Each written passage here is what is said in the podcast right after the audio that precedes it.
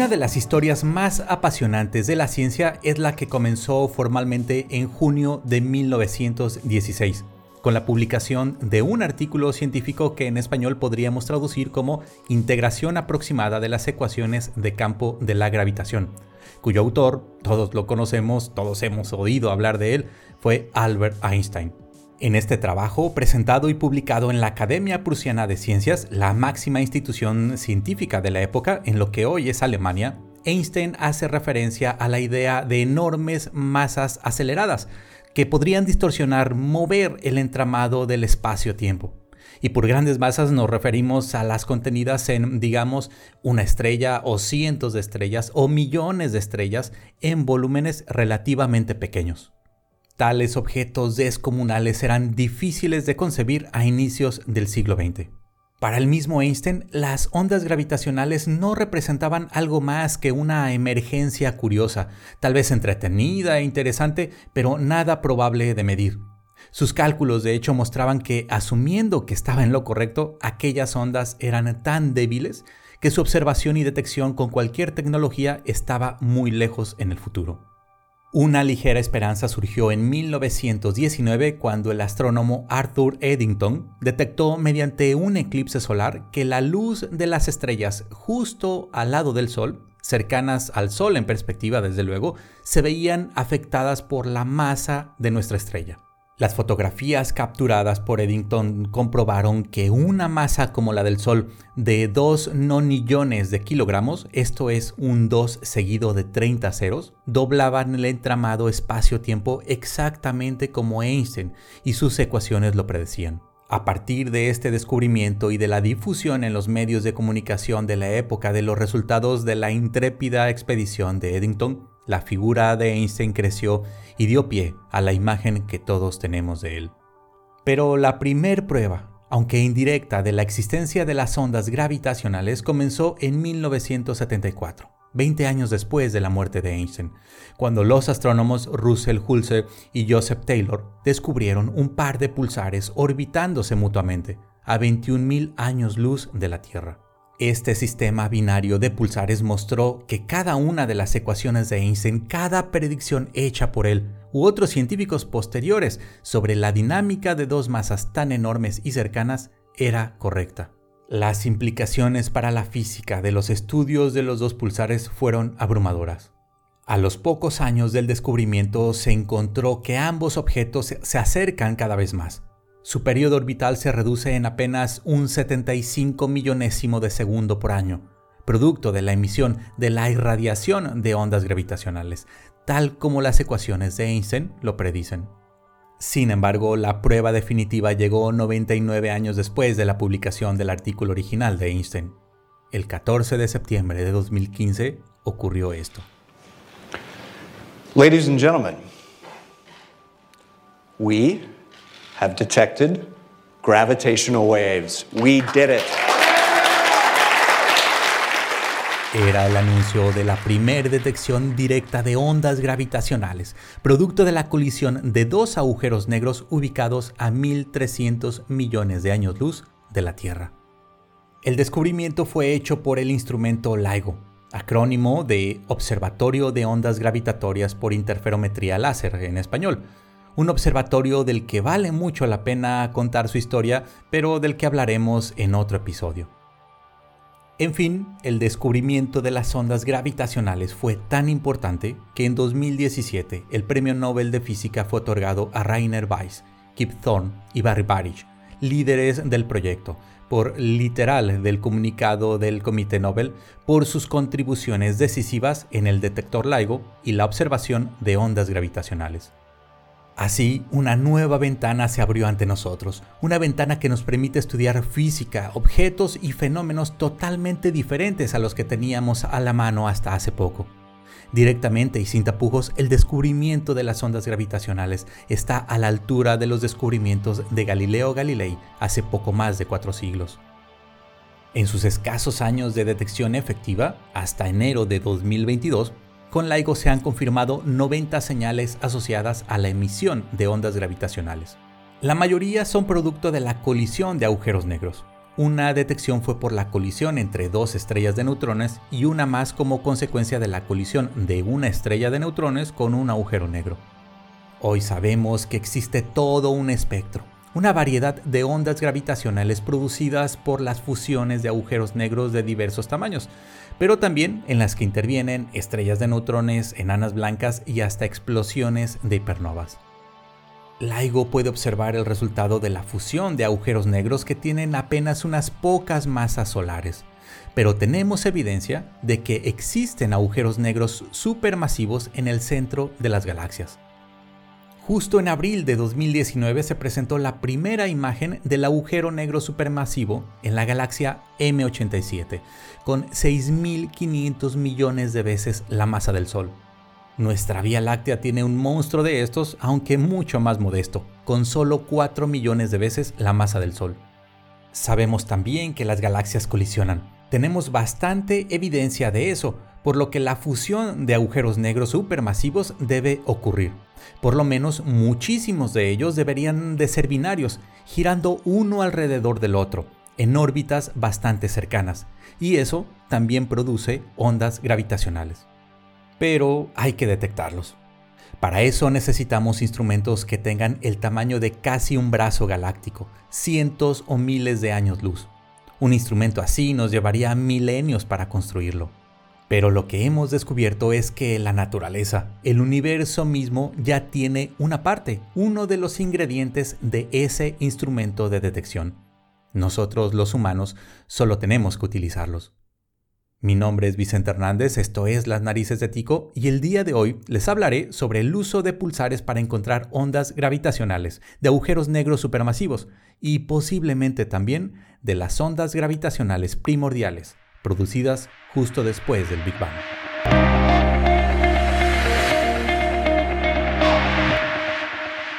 El anuncio de descubrimiento de la observación directa de ondas gravitacionales en 2017, como les decía hace un momento, abrió una nueva y fascinante ventana en la ciencia, no solo para la astronomía, sino también para la física fundamental en la cosmología como una rama directa de la física y paralela a la astrofísica clásica, si es que podemos llamarla así.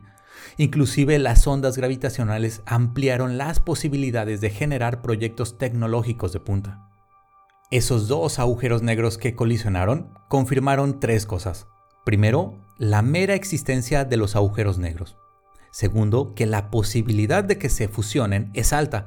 Y tercero, que la fusión de agujeros negros efectivamente produce ondas gravitacionales. Todo exactamente como la teoría de la relatividad general de Einstein predice. De hecho, algo muy interesante es que no hay solo un tipo de ondas gravitacionales, sino todo un muestrario de ellas que se distinguen por su frecuencia. Así, las ondas gravitacionales producto de agujeros negros estelares, es decir, los que surgen del colapso de una estrella masiva y que tienen algunas pocas veces la masa del Sol, bien, pues estas ondas gravitacionales de las colisiones de agujeros negros pequeños son de alta frecuencia y pueden detectarse con instrumentos como LIGO. De hecho, actualmente hay otros instrumentos que también buscan y observan ondas gravitacionales de este tipo, como el proyecto Virgo en Italia, Geo 600 en Alemania, Kagra en Japón y los futuros Observatorio Einstein en Europa, Índigo, la contraparte del LIGO pero instalado en India, y en el espacio el interferómetro LISA. La cosa aquí es que existen, deben de existir, otra vez, según la teoría de la relatividad de Einstein, deben existir varios tipos de ondas gravitacionales, además de las producidas por colisiones entre agujeros negros pequeños. En principio, las colisiones entre agujeros negros más grandes, de varias docenas, cientos o hasta miles de veces la masa del Sol, también producen ondas gravitacionales pero con otras características. Inclusive los agujeros negros más masivos que conocemos, los llamados agujeros negros supermasivos, deberían en principio generar ondas gravitacionales bien caracterizadas desde antes de colisionar, cuando la distancia entre ellos es pequeña. Pero aún hay más. El modelo más aceptado que describe los primeros procesos que ocurrieron en el universo justo después del Big Bang, el modelo de un universo inflacionario, dice que debieron producirse ondas gravitacionales como producto de fluctuaciones cuánticas en la recién nacida sopa de material primordial. Estas primeras ondas viajaron a través del tejido del espacio-tiempo y fueron rápidamente amplificadas por los procesos inflacionarios que llevaron al universo a expandirse explosivamente. Es decir, que ahora tenemos ondas gravitacionales producidas no solo por la fusión o el encuentro cercano de objetos super megadensos como agujeros negros o estrellas de neutrones, sino que además tenemos o debemos de tener ondas gravitacionales como reliquias del origen mismo del universo. Simplemente fascinante. Sin embargo, aquí viene la mala noticia ni LIGO, ni Virgo, ni ninguno de estos instrumentos son capaces de detectar las ondas gravitacionales primordiales, ni las generadas por la coalescencia o la fusión de agujeros negros supermasivos. Es probable que con la futura generación de detectores como LISA o el telescopio Einstein, o incluso las siguientes mejoras de LIGO, se puedan captar las ondas gravitacionales primordiales. Pero lo de los agujeros negros supermasivos binarios, eso es otra cosa. Dadas las bajas frecuencias de estas ondas gravitacionales, sería necesario construir detectores del tamaño de un brazo de la Vía Láctea, con cientos o miles de años luz de longitud. Si para construir algo como LIGO, que tiene forma de L y que apenas mide 4 kilómetros por lado, el gobierno de Estados Unidos ha invertido más de 1.100 millones de dólares y una cantidad de recursos humanos y materiales sin precedentes, imaginen ustedes lo que implicaría construir un interferómetro similar, pero escalado a 100 o 1000 años luz por lado. Sería una locura y directamente imposible, no solo en lo financiero, sino también en lo práctico y en lo material. Afortunadamente, como les decía, el universo tiene una parte de ese instrumento integrado ya, y únicamente ha hecho falta nuestra inteligencia para aprovechar esos objetos y sus fenómenos asociados, para intentar captar esas elusivas ondas gravitacionales. Me refiero a los pulsares. Los pulsares son los restos de estrellas que terminaron sus días como explosiones de supernova. Podemos decir que son cadáveres estelares. Sin embargo, son unos cadáveres muy peculiares. Para comenzar y decir solo un par de cosas sobre su origen, los pulsares son el núcleo, el resto del colapso gravitacional de una estrella masiva, con 8, 10 o más veces la masa del Sol.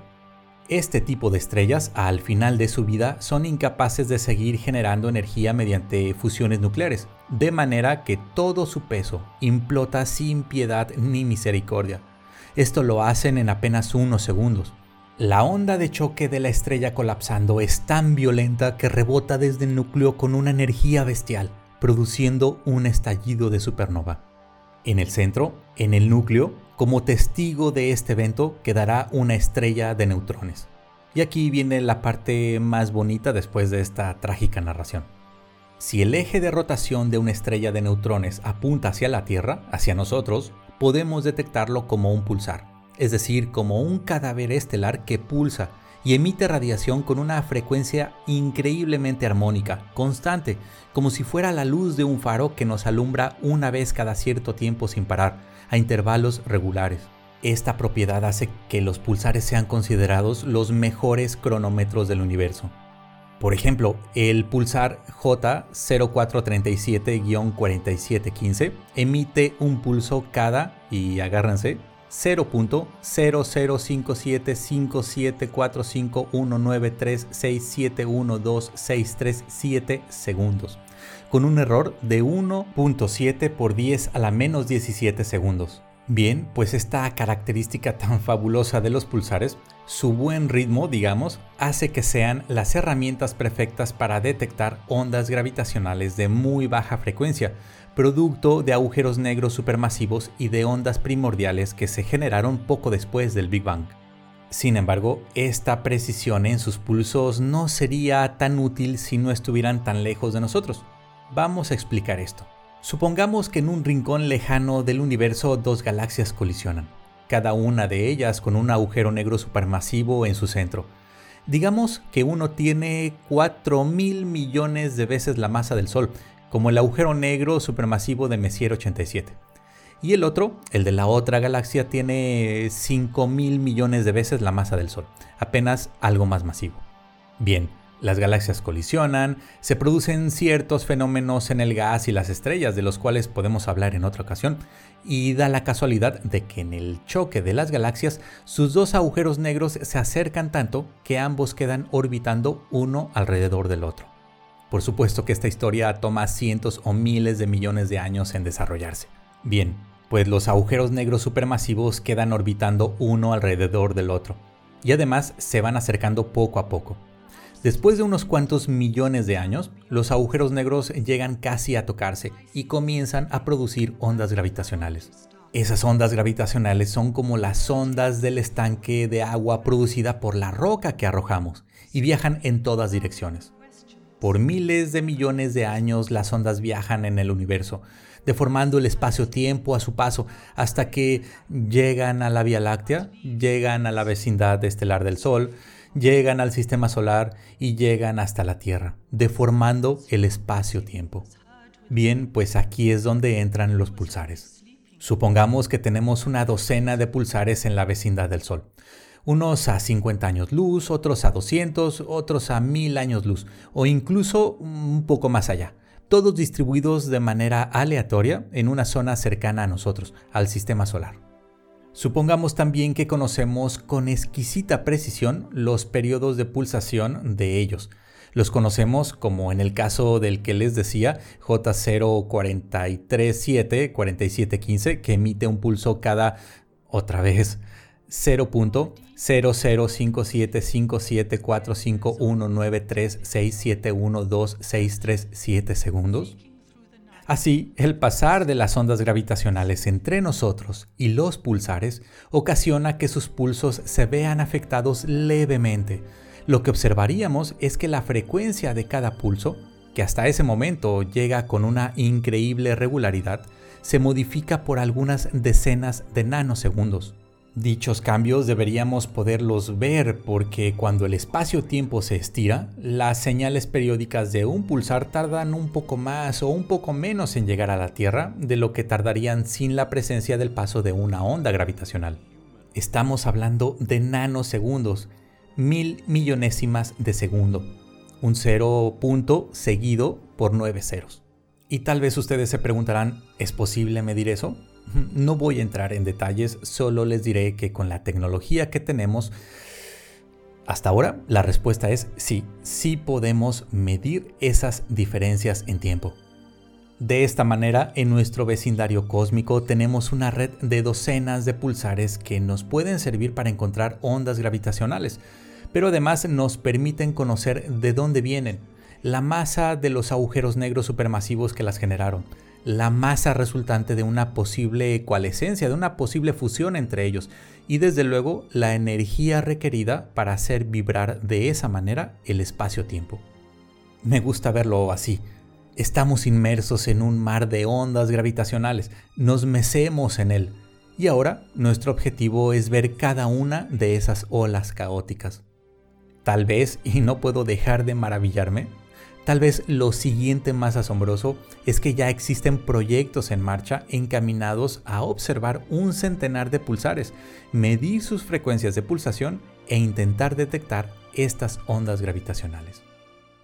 Pues bien, a principios de este 2022 se publicó un artículo científico que da cuenta de los resultados del proyecto más ambicioso de este tipo. Se trata del proyecto Arreglo Internacional de Sincronización de Pulsares, o IPTA por sus siglas en inglés.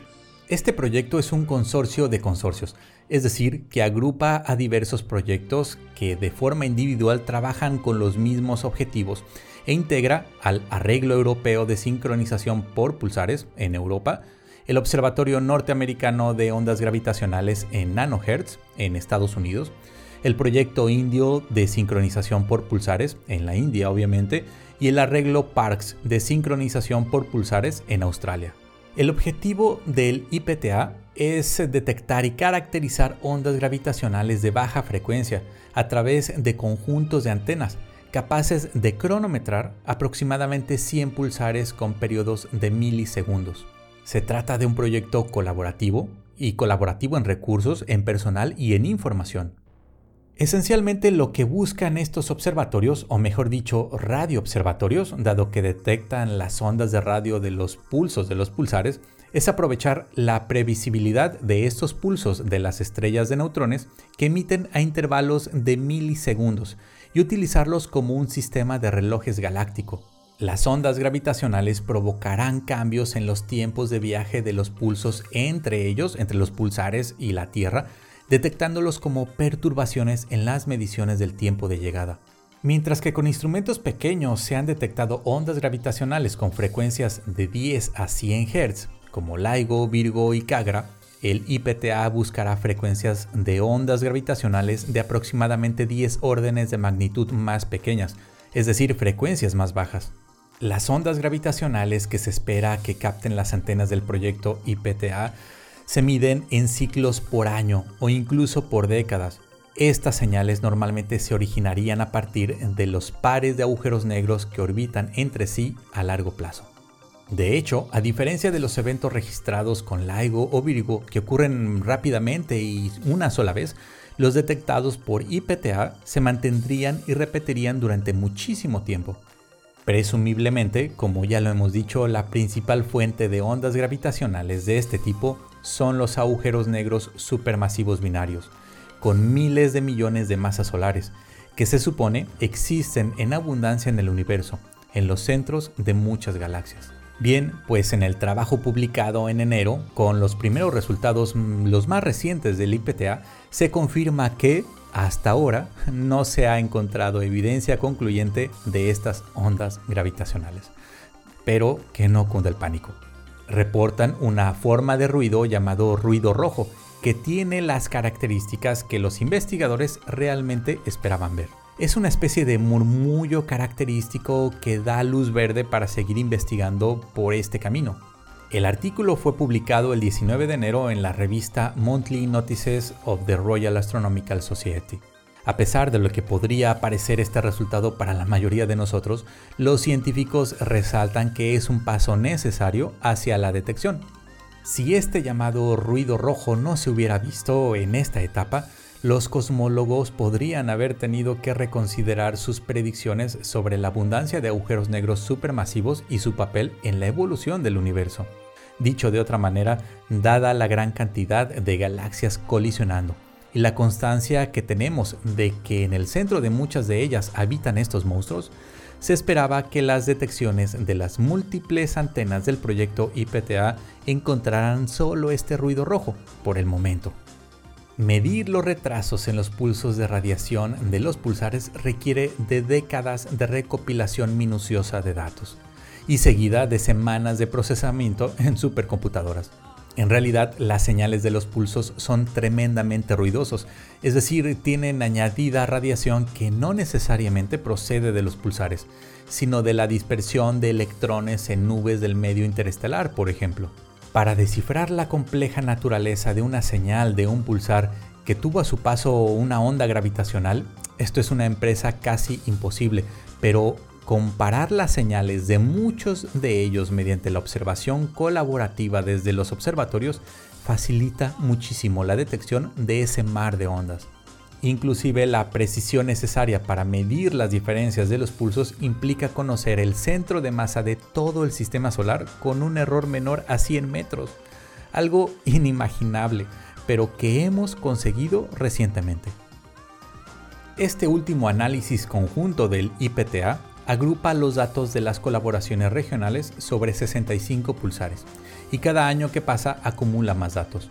En varias notas de prensa sobre este trabajo, el grupo científico expresa optimismo porque pronto podamos tener una señal suficientemente clara de ondas gravitacionales.